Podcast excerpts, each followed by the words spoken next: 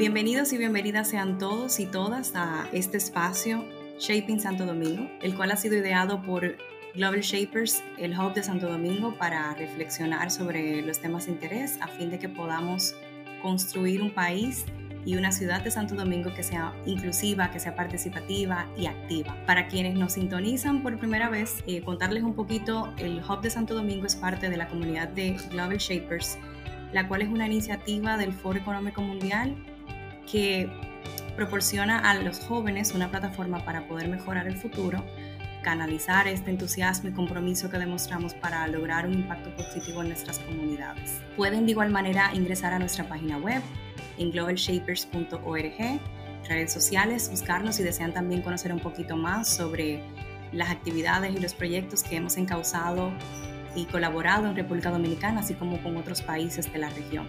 Estamos muy contentos hoy de compartir con ustedes el episodio número 11 que hemos dedicado a conocer y conversar un poquito más sobre la movilidad sostenible en República Dominicana.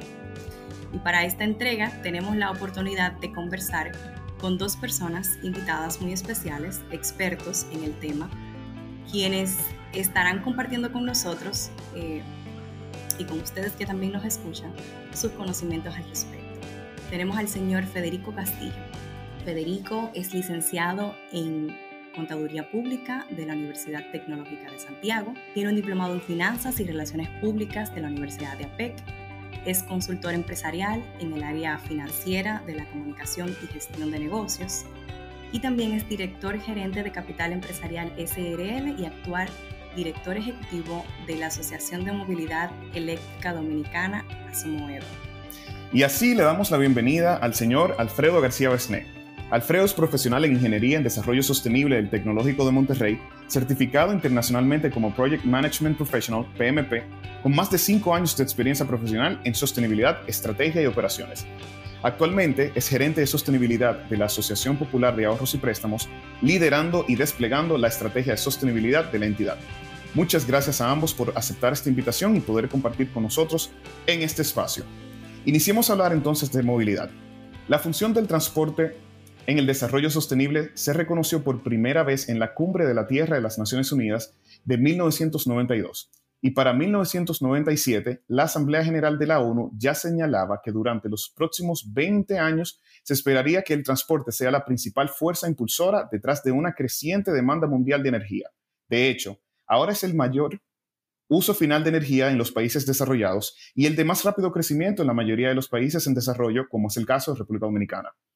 El transporte puede potenciar el crecimiento económico y mejorar la accesibilidad, pero efectivamente tiene, un, tiene una eh, mejor integración cuando se realiza respetando el medio ambiente. Cuando se consideran las oportunidades para mejorar la equidad social, la salud, la resiliencia de las ciudades, los vínculos urbanos rurales y la productividad de las zonas rurales, razón por la cual se unifican estos dos conceptos. Justamente en este mes de septiembre se estará realizando en el país la Semana de la Movilidad Sostenible, todo esto es maravilloso que esté sucediendo actualmente. Sin, dudas, son noticias positivas. Pero para iniciar, nos gustaría conocer, quizá para entrar en materia a las personas oyentes, sobre su perspectiva. Bueno, eh, agradecemos sobremanera eh, esta invitación a los amigos del Global Shaper por eh, la iniciativa de hablar de un tema tan interesante que a nosotros como como Asomoedo, en mi caso Federico Castillo, que soy director ejecutivo y represento a la asociación, eh, reviste vital importancia. Movilidad sostenible, eh, su nombre, bueno, va muy atado a lo que está pasando en el mundo, los, cambios que se están dando eh, de crear una economía más amigable con el medio ambiente, que sea rentable, una economía competitiva, pero que no agreda nuestro hábitat, porque cada año, a través de las acciones que comete el hombre, ya sea eh, en los procesos industriales, en el transporte y cualquier actividad eh, humana que, se realiza, pues hay un impacto en el, en el, medio ambiente, en las temperaturas, eh, el cambio climático, en muchas zonas hay una, alta concentración calórica, en otras no y el transporte conjuntamente con la industria de los recursos energéticos del mundo o de la demanda energética que tiene el mundo, pues agotan el 60% aproximadamente. Y, para nadie es un secreto que el transporte juega un, rol fundamental en, el desarrollo de las naciones. Y nosotros desde la Asociación de Movilidad Eléctrica, pues creemos que eh, la, la transformación y la transición que se está dando en el mundo, del cual nosotros no escapamos, hacia la movilidad eléctrica es interesante porque nosotros vemos la movilidad eléctrica sostenible más allá del vehículo. Nosotros apostamos a que la alimentación de los vehículos, es decir, la carga de los vehículos eléctricos, se dé en, una, en, una, en un ecosistema 360 sostenible, donde las energías renovables juegan un papel fundamental, porque a veces mucha gente nos dice, bueno, pero un vehículo eléctrico se carga con electricidad y esa electricidad eh, consume petróleo. No necesariamente. Tú puedes tener, y hay casos de éxito, hay casos eh, palpables, donde tú puedes tener una especie de, parqueos de estaciones de, carga de vehículos eléctricos alimentados con paneles solares. Y yo creo que la sostenibilidad es eso, eh, identificar los recursos que sean amigables con el medio ambiente, y que impacten en la movilidad eléctrica. Estamos dando pasos interesantes desde la creación de la, de la asociación en 2018, eh, ya de manera formal, eh, se vienen encaminando muchas acciones para que se cree una cultura de movilidad eléctrica sostenible en República Dominicana, no tan solo desde el ámbito privado, también desde el ámbito público. Eh, si nosotros tomamos ejemplo de cercanos a nuestro país, Costa Rica, Trinidad y Tobago, Colombia. Ya hay eh, proyectos en funcionamiento de movilidad eléctrica en el ámbito del transporte público, autobuses. Nosotros, por ejemplo, tenemos taxis eh, eléctricos totalmente. En Chile existe. Hay legislaciones, por ejemplo, en la región, en México, que dan mucha facilidad para el desarrollo del vehículo eléctrico y, su uso. Y nosotros consideramos que vamos por buen camino. Los miembros de la Asociación de Movilidad Eléctrica en República Dominicana están trabajando desde hace más de 10 años en este tema, incentivando la micromovilidad también, porque a veces cuando hablamos de movilidad eléctrica sostenible solamente nos enfocamos en el vehículo particular. Sin embargo, hay un segmento de la población eh, que usa motocicletas, que usa patinetas, que usa scooter, que se están abocando a, y están haciendo la transición de las unidades de transporte tradicional a la movilidad eh, eléctrica o el uso de unidades eh, de movilidad eléctrica, en este caso micromovilidad. Yo creo que, que vamos por buen camino, nos falta, porque este es un proceso de transición que se está dando en el mundo entero.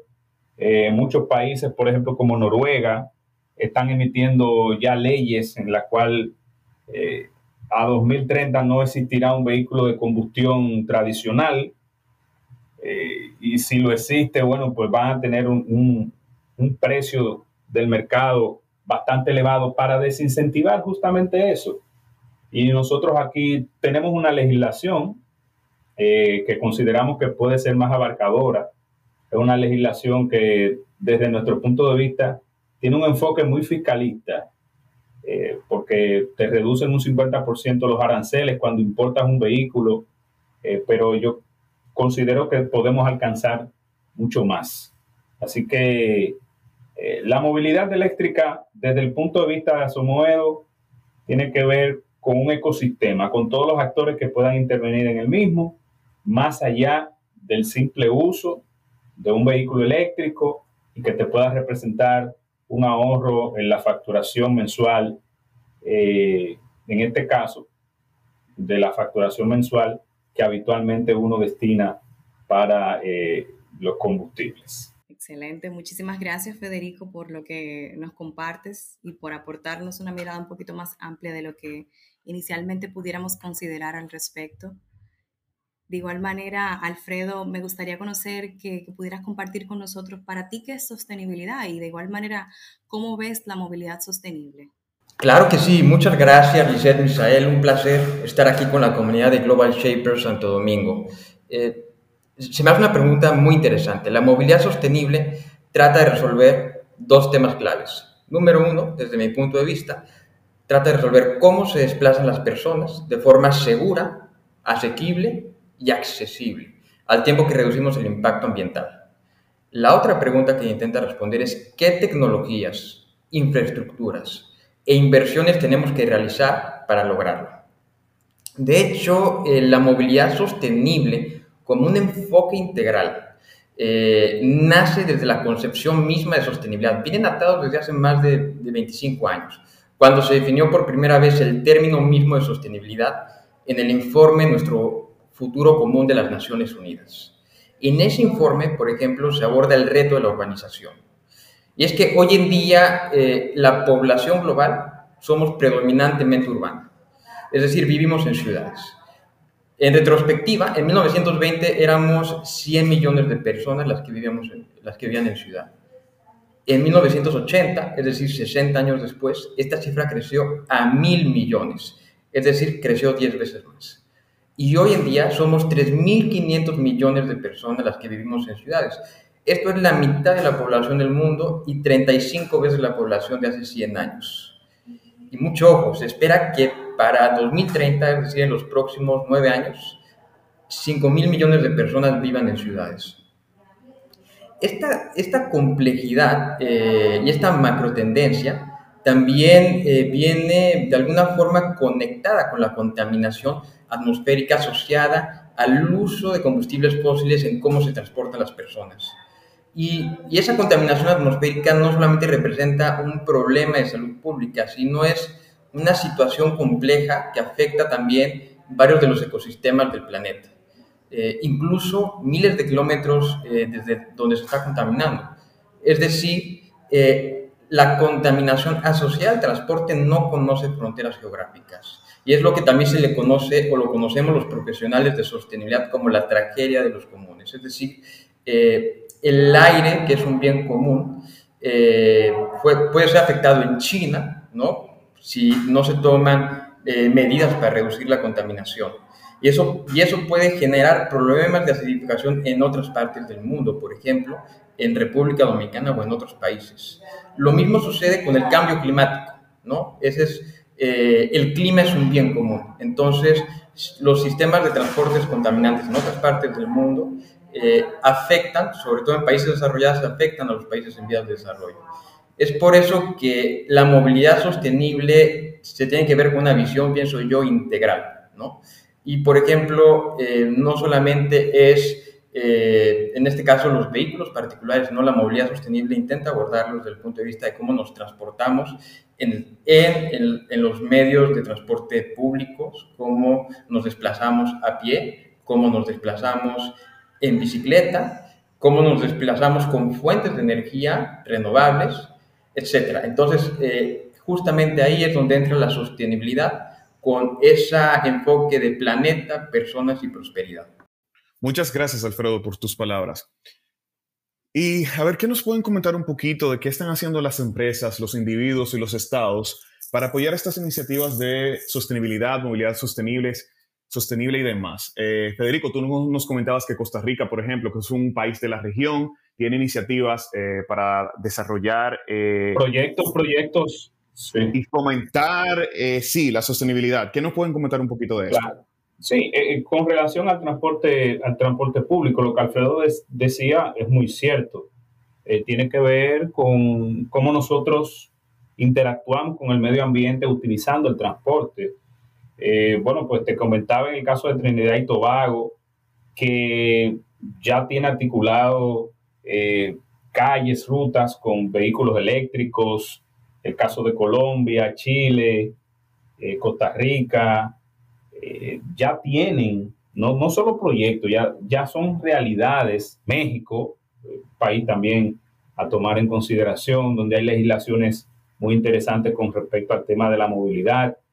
Eh, hay países, sobre todo los países europeos, países escandinavos, nórdicos, donde hay un incentivo hay descuentos para la adquisición de, vehículos eléctricos, te dan una especie como, vamos a decir, de bono para, para que tú puedas adquirir un vehículo eléctrico. Pero yo creo que la integralidad de, la movilidad eh, tiene que ser una política de Estado. Eh, desde hace un tiempo se habla, por ejemplo, de, los bonos de carbono, bonos verdes. Hay países y hay eh, instituciones que, fomentan eh, proyectos de inversión que están desechando, por ejemplo, proyectos de, de, exploración de pozos petroleros, justamente para, vamos a decir, desincentivar de manera indirecta la fabricación de, vehículos eléctricos, de vehículos a, combustión, perdón. Volvo eh, recientemente señaló que va a ir desmontando su, fabricación de vehículos de combustión y que eh, la, plataforma que va a utilizar para vender los vehículos eléctricos será totalmente online. Yo creo que, que, Volvo dijo que para 2035 ya no va a estar haciendo vehículos de combustible tradicionales. Creo que me parece 2035. O sea, ya en, en 14 años, Volvo definitivamente su plataforma va a ser vehículos eléctricos. Sí, así mismo es. Y hay que decir, hay que señalar algo importante, el vehículo eléctrico tiene más de 100 años. Lo que pasa es que cuando se masifica la producción de vehículos a combustión y ya las grandes compañías tenían inversiones en estructuras de extracción, de refinamiento de petróleo y los derivados, eso se desechó, pero el vehículo eléctrico no es nuevo.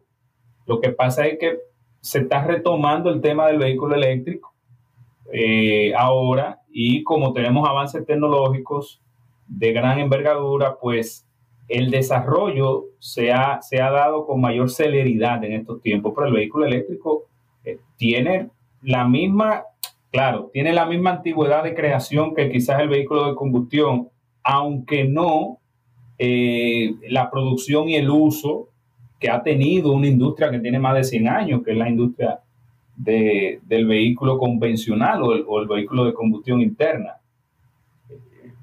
Aquí, eh, bueno, nosotros, a pesar de que yo considero a República Dominicana como un mercado de asimilación, o sea, lo que pasa en, las naciones desarrolladas al final nos cae a nosotros, pero vamos bien con relación a la adopción por parte del consumidor de concepto de movilidad eléctrica, porque en el 2018 teníamos 40 carros eléctricos en República Dominicana, quizás entre eléctrico, entre full eléctrico, híbrido y, e híbrido enchuflable. Sin embargo, hoy en día eh, sobrepasamos las 3.000 unidades. Y cuando tú sumas vehículos convencionales y lo que tiene que ver con micromovilidad, patinete, scooter y motocicleta, estamos hablando de casi 6.000 unidades ya en República Dominicana. Plataformas empresariales, grupos empresariales como farmacias, cadenas de pizzería, tiendas, cadenas de seguros, eh, tienen ya integrado en su, en su, en su, en su, en su empresa eh, estructuras de movilidad eléctrica ya. O sea, van sustituyendo, van sustituyendo lentamente porque tú sabes que es un proceso de, de adaptación y de, y, de, y de cambiar y de romper un poco el esquema antiguo. Pero yo creo que es una realidad, es irreversible. Lo que asume el consumidor, y nosotros lo hemos analizado desde la asociación, cuando un consumidor asume algo, es muy difícil que esa tendencia se revierta y ya se convierte en parte de la cultura de una nación.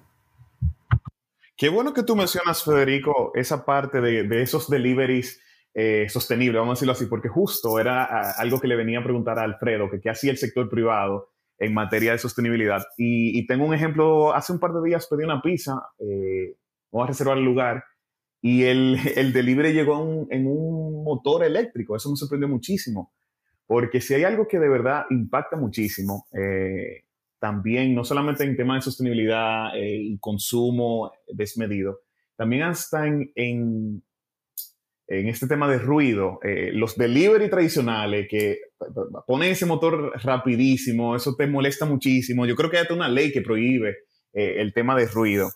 Entonces, Alfredo, si tú nos comentas un poquito qué hace el sector eh, privado en materia de sostenibilidad, además de este tema de, de incorporar en sus flotilla de vehículos, vehículos eléctricos, ¿qué está haciendo el sector privado? Mira, hay, hay, mucho que está haciendo el sector privado en, República Dominicana, desde empresas que comercializan plataformas de carga de vehículos eléctricos hasta otras empresas que no precisamente están en el sector energético, sino están en el sector eh, financiero, en el sector construcción, etcétera, que están incorporando en sus operaciones eh, de forma paulatina elementos eh, de movilidad sostenible.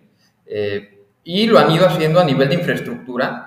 Incorporando, por ejemplo, eh, plataformas de carga de vehículos eléctricos en sus instalaciones, hasta, eh, de alguna forma, eh, ir cambiando paulatinamente la composición de los vehículos de su flotilla, de la flotilla para sus trabajadores, irlo cambiando paulatinamente hacia, hacia vehículos eléctricos o con motor eléctrico. Entonces creo que hay una tendencia muy interesante que está ocurriendo en el sector, en el sector general, en el sector privado y en el sector financiero también. Eh, hay una tendencia muy interesante sobre cómo eh, irlo incorporando a través de mayor conocimiento del mercado, transformación digital y si gustas eh, podemos platicar un poco más al respecto. Eso está súper bien, muy interesante conocer bueno, de ambas partes. Por un lado, eh, toda esa estructura que se ha ido creando en el país para que existan los incentivos adecuados, eh, conocer el interés del mismo sector privado, que sabemos que desde allí nacen las innovaciones y son los que hacen las movilizaciones en el mercado para todo este tema de la movilidad sostenible, porque, bueno, nosotros hemos visto cómo esto se conecta con muchísimos otros sectores, el desarrollo de la infraestructura, el tema del transporte público, como tú comentabas, Federico, eh, eh, la rapidez, la calidez, la, la, calidad, la eficacia con la que recibimos eh, productos, los servicios, se conecta con, con, con servicios, con sectores muy importantes como el sector de, de la salud. Y, y entendemos que es un tema muy importante y es bueno conocer que realmente en República Dominicana el ecosistema se ha dado provisto para que las condiciones vayan cambiando en torno a esta inherente necesidad. Eh, me causa la curiosidad quizá conocer un poquito qué es Asumoedo, eh, cómo nace, si nos pudieras contar también un poquito sobre eso. Sí, eh, la asociación ciertamente nace del entusiasmo de un grupo de, de profesionales que comenzaron a darse cuenta que la movilidad eléctrica en República Dominicana podría ser una realidad, eh, sobre todo profesionales del área de la ingeniería eléctrica. Y bueno, pues eh, como comenzaron, comenzamos siendo usuarios de los vehículos eléctricos, nos dimos cuenta de que un vehículo eléctrico eh, era factible en un país que mucha gente se pregunta, ¿y cómo un vehículo eléctrico en un país que se va tanto la luz? pero ya la energía eléctrica aquí tiene ciertos niveles de estabilidad. Sin embargo, luego de, un tiempo de uso, de conocimiento, de, todo lo que tiene que ver con, la industria de la, movilidad eléctrica, eh, sobre todo tomando referencias regionales, pues en 2013 se crea una ley, que es la ley de fomento a, a la importación de vehículos de, de, combustibles no, no, convencionales o energía no convencional. Y esa ley es la que cité anteriormente que te, te, te da la facilidad de la exoneración de un 50% de los aranceles cuando importas un vehículo. Pero más allá de la ley, pues decidimos agruparnos para eh, acompañar, eh, ser una asociación, un gremio una organización que, que lleve la cultura de, la movilidad eléctrica en República Dominicana. O sea, no simplemente quedarnos como actores eh, al margen de, bueno, compré un vehículo eléctrico, ya no estoy pagando combustible, estoy cómodo, esto no, sino agregarle valor a la sociedad y entonces en 2018 ya se conforma la asociación es una asociación que ha logrado articularse con actores del sector privado y público. En el caso del sector privado, haciendo alianzas para beneficiar a usuarios de vehículos eléctricos, para crear beneficios eh, a nuestros afiliados. Y en el caso del sector público, pues eh, creando mesas de trabajo para abordar temas sobre la tarifa eléctrica en los vehículos eléctricos, la adopción por parte de, de las alcaldías de una cultura de movilidad, porque es bueno señalar que muchos, muchas muchos países, los proyectos de movilidad eléctrica en el transporte público los asume las, las alcaldías, porque son las regentes de la ciudad. Aquí regularmente todo está muy concentrado en el Poder Ejecutivo, pero las alcaldías, países eh, como Colombia, el mismo Costa Rica, Perú, Chile, pues asumen estos proyectos de movilidad eléctrica, llegan a acuerdos con empresas privadas para desarrollar infraestructuras de, carga, puntos de, parqueo especializado. Eh, hay países que también tienen una placa, la chapa, lo que aquí comúnmente se le llama eh, placa, la chapa distintiva de que ahí va un vehículo eléctrico. Nosotros también estamos abogando por eso, estamos trabajando eh, de cerca con organismos estatales para que todo usuario y todo propietario de vehículo eléctrico tenga una, una placa distintiva que lo identifique como un vehículo eléctrico. Programas formativos para orientar a la gente de cómo actuar en caso de, un, de una eventualidad en un vehículo eléctrico, que es muy, muy, muy difícil que se dé, pero es bueno tener siempre la, la prevención y la precaución. Y bueno, la asociación es lo que se encarga de eso, de ser una, entidad que fomente, que desarrolle, que asesore, que vaya de la mano con, lo que está pasando en el mercado y esperar seguir mantenernos en, gravitando en la sociedad dominicana para convertir a la movilidad eléctrica en una realidad. Y creo que sí, porque la gente, el, el que ha hecho la transición del vehículo convencional a un vehículo eléctrico, eh, bueno, pues no, no ha dado marcha atrás.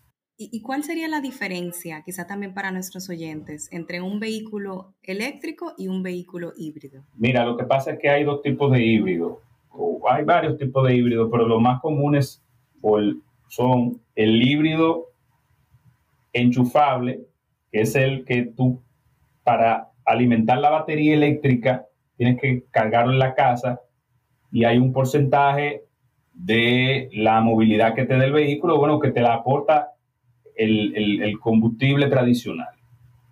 Y está el híbrido eh, total, que es el que la batería se alimenta de la misma energía que genera la combustión que provoca el vehículo. Entonces ahí tú puedes eh, jugar un poco entre uno y otro. Ahora, ¿qué está pasando?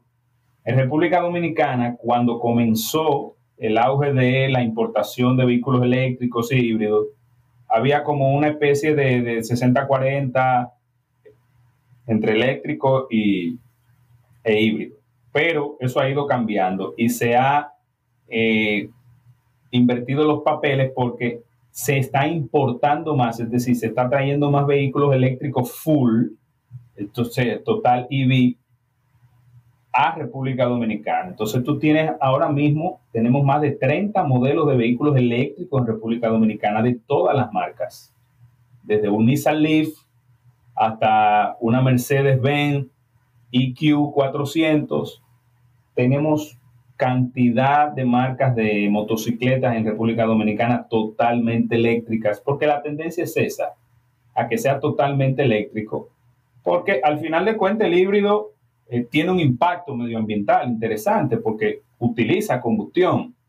Entonces, si vamos a, dar la transición, pues vamos a darla de, manera completa. Pero esa es una, una, diferencia entre el híbrido, el híbrido enchufable y lo que tiene que ver con el, con el vehículo eléctrico o full eh, vehículo eléctrico, el full EV.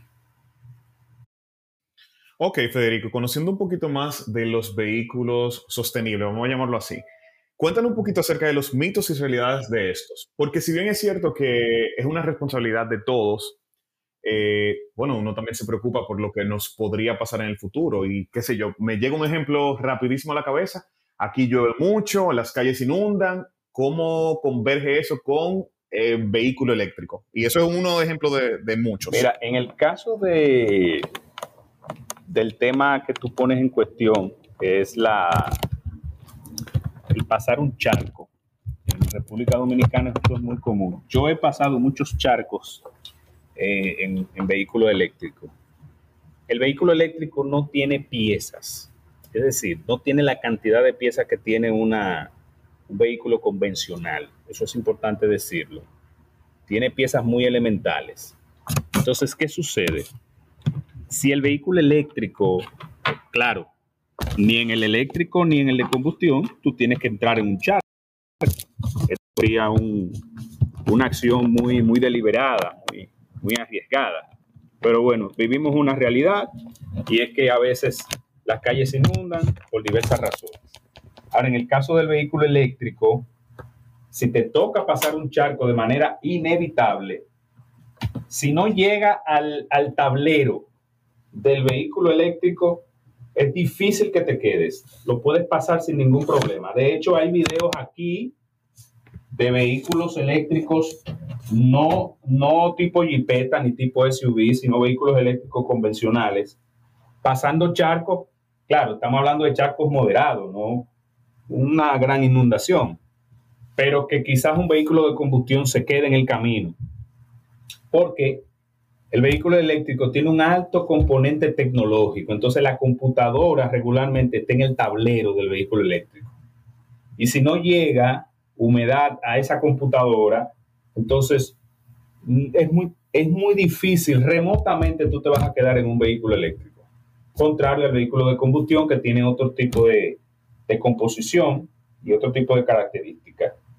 Pero yo he pasado la prueba de los charcos y algunos amigos eh, usuarios también de vehículos eléctricos han pasado la prueba en diferentes vehículos eh, pasando charcos y, y, a veces la gente me dice, ¿y tú no te quedaste en, en, en, aquel charco? Y digo, no, yo pasé normal, gracias a Dios. Me dice, ah, que tú andas, tú, tú andas, en, tú andas en un eléctrico, me dice. No, no, pero qué bueno saber eso, porque de hecho mi vehículo que es de combustión tradicional, de combustibles fósiles, uh -huh. gasolina, uh -huh bueno, también me da como un poco de miedo pasar eh, algunos charcos, porque nunca me ha pasado, pero han dicho, no, que se inunda el motor, sí, que, que sí, lo otro. Sí. Pero buenísimo saber que de hecho la parte que representa un riesgo para un vehículo eléctrico está al nivel del tablero, que es una parte alta del vehículo. Exacto, es una parte muy alta porque eh, no es que soy experto en el tema de, de vehículos de combustión, pero cuando el agua penetra por, por zonas electrificadas que están regularmente en zonas muy bajas del vehículo de combustión, entonces como que cortocircuita y eso hace que, que pero recuerda que el vehículo de combustión produce mucho calor. Entonces, si entra agua en algo que está caliente, bueno, pues se va como a paralizar. Es como cuando tú vienes de la calle, si tú no tienes un vehículo propio y hace mucho calor y tú entras a una zona fría, tu cuerpo como que recibe y genera una reacción adversa porque hay un cambio muy drástico. Eso mismo pasa con el vehículo de combustión cuando entra en contacto en el agua. Y regularmente, bueno, a veces esos charcos le pueden llegar por encima o por la mitad de la puerta del conductor o del vehículo en sentido general. Y eso es lo que provoca que se apaguen o se ahoguen, como regularmente se le llama. Pero en el vehículo eléctrico, hasta ahora no hay, no hay, ni, no tenemos reportado todavía el primer quedado en un charco. Súper buen insight, realmente. Mitos y realidades, muy interesante conocer. Así es. Tenemos tantas dudas, está muy interesante el tema. Qué lástima que tenemos poco tiempo. Yo quisiera aprovechar para hacer una última pregunta. Quizás, Alfredo, si nos puedes comentar también, ¿qué son las finanzas sostenibles, tanto que lo hemos escuchado? Y no sé si nos puedes compartir también desde tu perspectiva y tu experiencia, qué está haciendo el sector financiero en, sobre este tema. Claro, claro que sí.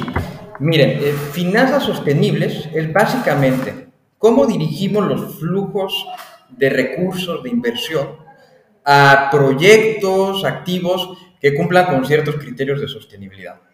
Es decir, finanzas sostenibles ve cómo eh, una institución capta recursos a través de financiamientos, depósitos, etcétera, y cómo coloca esos recursos, préstamos activos, bajo un marco de sostenibilidad y alineado a los objetivos de desarrollo sostenible.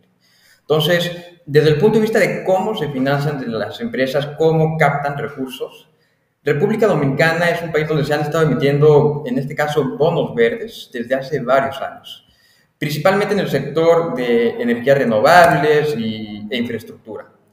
Incluso existen eh, lineamientos y guías que han emitido la Superintendencia de Valores, que es la institución que regula este mercado aquí en el país, y la Bolsa de Valores de República Dominicana, que es ese ente regulador que permite el intercambio eh, de bonos, eh, de bonos en general, y también incluye también bonos verdes, sociales y sostenibles. Entonces, la verdad es que los bonos sostenibles son un instrumento valiosísimo de mercado que ayuda a financiar eh, una mayor proporción de energía renovable. Entonces, hace rato hablamos de, oye, uno de los grandes retos es cómo puedo hacer que esa eh, matriz energética que de alguna manera va a estar eh, suministrando energía a nuestros vehículos eléctricos, ¿cómo lo podemos hacer más verde? Pues bueno, financiando a través de bonos sostenibles es una forma de hacerlo, ¿no? Por supuesto, siempre que sean las condiciones regulatorias, económicas, etcétera. Y también eh, esos, esos recursos se pueden canalizar a proyectos de movilidad sostenible, a los que incluso RD eh, no es ajeno. De hecho, eh, Federico comentaba que se han financiado proyectos, por ejemplo, teleféricos en Colombia o tranvías eléctricos en Marruecos. Entonces, hay, hay, esa oportunidad para transferir recursos y financiar proyectos de movilidad sostenible. Y no es distinto emitir un bono tradicional. O sea, la diferencia es que lo que tú vas a financiarte tienes que definir una meta de sostenibilidad que sea cuantificable, ¿no? Y, y, que tú deseas alcanzar con esa emisión y cómo tú vas a transparentar y monitorear el uso que le das a esos, a esos recursos. Y por otra parte, desde el punto de vista de las colocaciones, es decir, cómo tú financias eh, como institución, eh, justamente esa transacción, esa transición a movilidad sostenible. Me gustaría, por ejemplo, eh, plantear el caso de cómo desde Asociación Popular de Ahorros y Préstamos lo hemos hecho.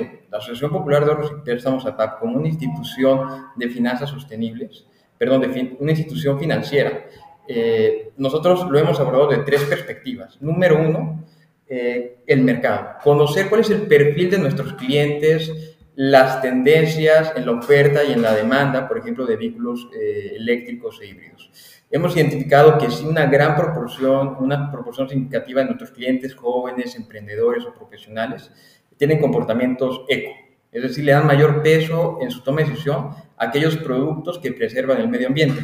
Ya hace unos momentos comentábamos del poder del consumidor y es justamente ahí donde analizando el mercado vamos viendo cómo va avanzando esta tendencia. También está la oportunidad eh, de las instituciones financieras de participar en otros tipos de, de, transporte distintos a, por ejemplo, los, los vehículos eléctricos. En, en, APAP, nosotros hemos implementado, a través de nuestra estrategia de transformación digital, hemos participado en la iniciativa de pagos y contactos en servicios de transporte público. Entonces, de hecho, República Dominicana fue el primer país en, en el Caribe y Centroamérica, en habilitar pagos y contacto en el servicio de transporte masivo. Eh, y en el 2020 nosotros fuimos de las primeras entidades en habilitar eh, nuestras tarjetas de crédito para pagar el transporte público OMSA con la tecnología sin contacto. Entonces es una forma también de innovar en los servicios y de conectarlo con otros tipos de, de transportes. Y por supuesto implementando estándares de movilidad sostenible en las sucursales, eh, eh, incorporando no solamente eh, parqueos para vehículos eléctricos, sino también expandirlo a otros tipos de movilidad, como por ejemplo parqueo para bicicleta. Entonces, ese es un ejemplo de cómo también desde el punto de vista del sector financiero se puede abordar la movilidad sostenible. Wow, Alfredo, súper interesante ver cómo la sostenibilidad hace que, distintos sectores, el sector financiero, el sector transporte, el, sector infraestructura, comunicaciones, converjan de forma natural. Bueno, muchísimas gracias Federico y Alfredo. Ha sido maravilloso compartir con ustedes y aprender de ustedes sobre todo. Sin duda alguna es un tema muy importante y nos ha arrojado mucha luz en este espacio. agradecerles a, ustedes por esta oportunidad y a Alfredo por eh, compartir con él también eh, su, sapiencia, sus conocimientos, reiterarnos a, sus órdenes en la asociación y en lo que le podamos servir, pues eh, de verdad que estamos a, la entera disposición y agradecerles por esta interesante iniciativa de, de abrir espacios de debate que hacen mucha falta para, para nosotros edificarnos en diferentes temas y también aportar. Un placer igualmente, Misael, Lisette, eh, Federico, de compartir este espacio con ustedes. Pues para cerrar me quedo con un pensamiento, la sostenibilidad definitivamente es una realidad y es un deber de todos los ciudadanos incorporar en nuestro día a día acciones que prioricen el cuidado del medio ambiente y su mantenimiento. Hemos llegado al fin del episodio número 11 de Shaping Santo Domingo. Con ustedes estuvo Lisette Cuevas y Misael Quios. Un placer para nosotros. Muchas gracias a nuestras personas invitadas y y a la vez a ustedes que nos escuchan por ayudarnos a construir una mejor ciudad y un mejor país. Hasta la próxima.